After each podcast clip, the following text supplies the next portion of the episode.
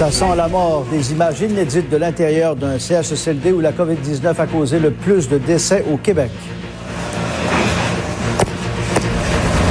C'est vraiment bouleversant. Je pense que tous les Québécois sont bouleversés, euh, même révoltés.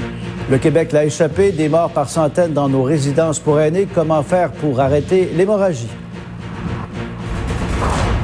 Deux autres foyers d'éclosion dans le centre du Québec. Une dizaine de cas dénombrés au magasin Costco de Drummondville.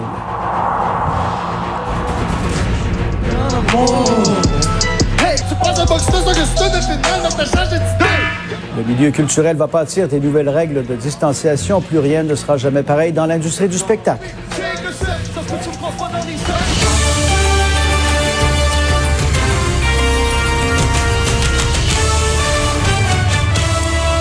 Bon midi, Pierre. Bon midi. Bon midi également aux téléspectateurs de LCN TVA ainsi qu'aux auditeurs de Cube Radio qui se joignent à nous. Alors, Pierre, le nombre de personnes infectées à la COVID-19 poursuit sa progression partout dans le monde et on déplore près de 180 000 décès aujourd'hui. Et ce qui est inquiétant, c'est que des experts américains craignent maintenant une deuxième vague épidémique et on craint même qu'elle soit pire que la première parce qu'elle coïnciderait avec le début de la grippe saisonnière. D'ailleurs, le directeur des centres de contrôle de la prévention des maladies appelle tous les Américains à se faire vacciner contre la leur salaire. C'est plus d'un salarié du secteur privé sur deux qui est touché par la mesure. Enfin, un mot sur ce bébé thaïlandais, Pierre. Euh, Il a un mois. Le plus jeune patient coronavirus du pays s'est rétabli avec succès après avoir reçu un cocktail de médicaments antiviraux pendant dix jours. Euh, il faut dire que la situation est loin d'être reluisante au Québec. Avec ses 1041 décès, la province se classe au 12e rang à travers le monde pour le plus grand nombre de décès par million d'habitants. Et 850 des décès liés au coronavirus, on l'a appris hier, sont produits en milieu de vie pour personnes âgées. Et le pire serait encore à venir. D'ailleurs, euh, je retrouve Michel Jean. Michel, vous avez eu accès à des images inédites à l'intérieur du CHSLD Laurando. C'est à Montréal. On dénombre là-bas pas moins de 49 décès depuis le début de la pandémie. En effet, Pierre. Donc, on vous parle de ces CHSLD et des endroits donc où les décès surviennent au, au Québec. On en parle depuis le début de la pandémie.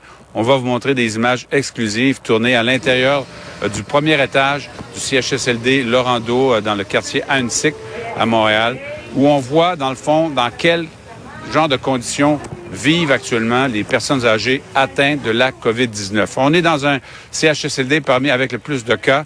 49 décès. C'est un des endroits où il y a le plus de gens qui ont perdu la vie. Et les images que l'on voit, Pierre, disons-le tout de suite, sont lugubres. Les séparations entre les lits, c'est des toiles plastifiées.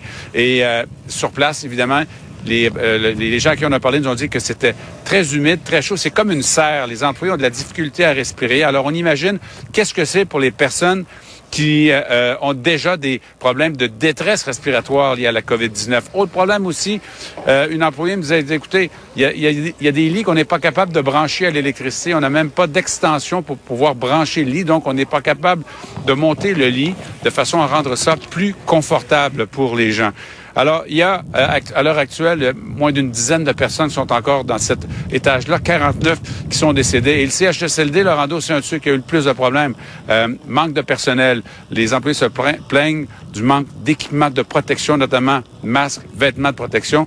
Bref, ce que l'on voit en réalité, ce sont des installations de fortune montées à la hâte pour accueillir les gens mais ça reste que ce sont des images difficiles à supporter parce que c'est dans ce genre d'endroit que, euh, à l'heure actuelle, les personnes âgées atteintes de la COVID-19 doivent vivre. On aura pour vous cet après-midi sur LCN des réactions et des images d'autres CHSLD où on a des problèmes notamment de salubrité à vous montrer. Euh, il y a beaucoup de décès dans les CHSLD au Québec et quand on regarde les images, on comprend dans le fond que ça, ça se fait dans des conditions qui demeurent toujours extrêmement difficiles. Certainement pas ce qu'on appelle mourir dans la dignité. Certainement pas. Merci. Non, absolument.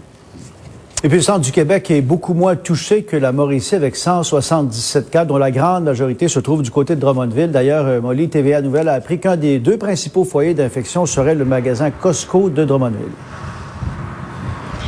Oui, il y a plusieurs sources qui nous ont confirmé que à l'intérieur de ce Costco, plusieurs employés, on parle d'une dizaine, seraient affectés par la COVID-19, auraient testé donc Pour l'instant, ni la chaîne Costco ni le CIUS de la Mauricie, centre du Québec, nous confirment cette information. Par contre, on s'est entretenu avec un employé qui nous confirme avoir reçu un courriel pour euh, confirmer cette information que des employés, des collègues auraient été euh, testés positifs.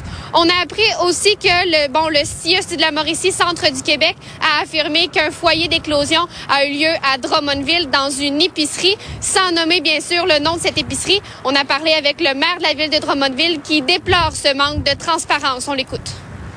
À Drummondville, une chaîne qui s'appelle IGA puis une chaîne qui s'appelle Métro, qui eux ont été extrêmement responsables, qui ont annoncé sur leur site web corporatif là où il y a des éclosions. Je pense que ça semble pas être le cas à Drummondville.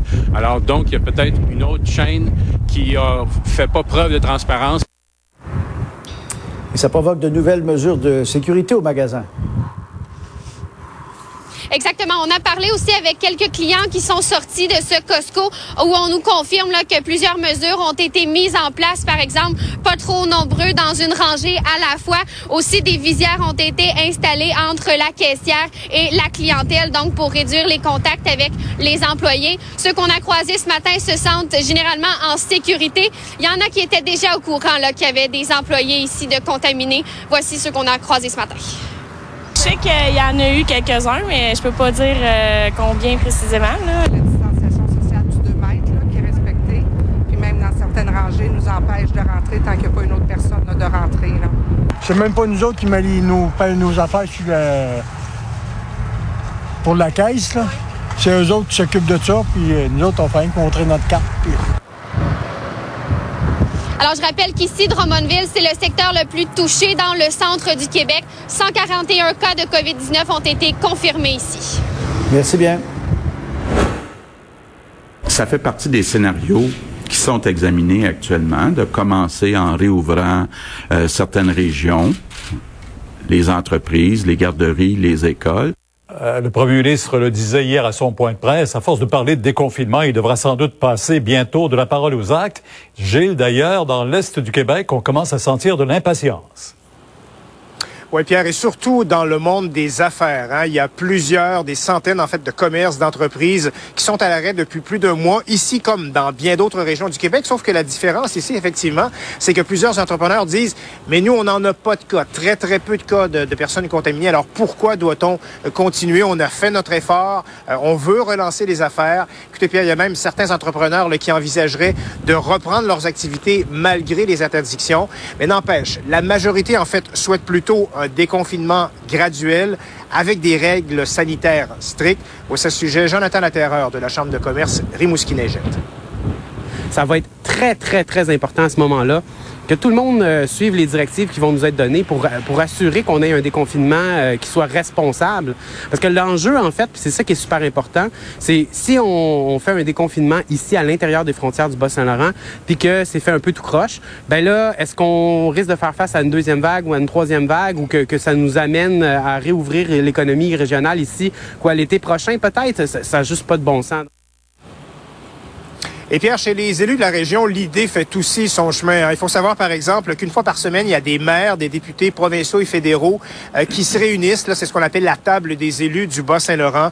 Et de plus en plus, on souhaite effectivement que Québec arrive au plus, au plus rapide là, avec un plan de déconfinement euh, bien précis, euh, bien clair, notamment pour le milieu des affaires, mais aussi pour la population en général. Hein. On sent de plus en plus d'inquiétude. J'en parlais avec le maire de Rimouski, Marc Parent, un peu plus tôt ce matin, qui me disait, on pourra pas vivre dans une espèce d'aquarium là encore comme ça pendant des mois et des mois. Donc, on attend des réponses ici dans l'Est du Québec. Elles viendront peut-être tout à l'heure lors du point de presse du premier ministre. Et on sait que le premier ministre